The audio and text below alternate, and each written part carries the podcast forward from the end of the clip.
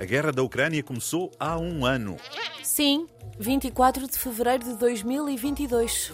Pode falar-se num antes e num depois do início desta guerra. Como outras, há um antes e um depois da Guerra dos Balcãs. Há um antes e um depois da Guerra do Afeganistão. Há um antes e um depois da Guerra do Iraque. E claro, há um antes e um depois da Primeira Guerra Mundial.